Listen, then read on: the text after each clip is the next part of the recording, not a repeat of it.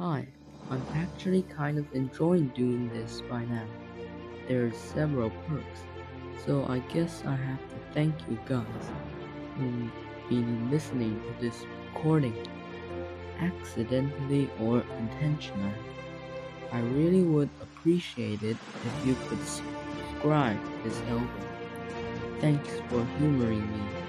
Now let's begin. August 1st. Sort of sunny.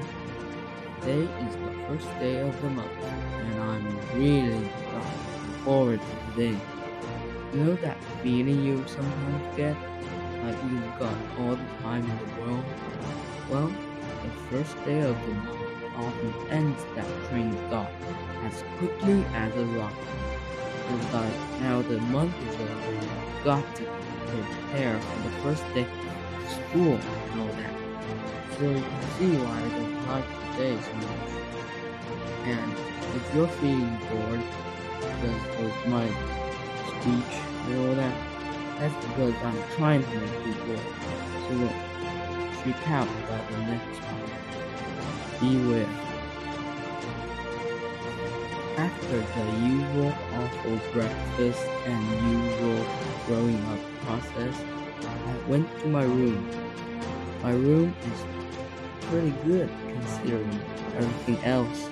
With floor to ceiling bookshelves and twin floors. There's also a twin toaster bed in the corner and an oaken desk in the other corner. So then I do my homework and do my homework and do my homework about six o'clock in the evening. It's then that I go completely mad. You'll see. This is continued in the next recording. Thanks for talk, taking your time. I'll be back in four hours. Hold your breath.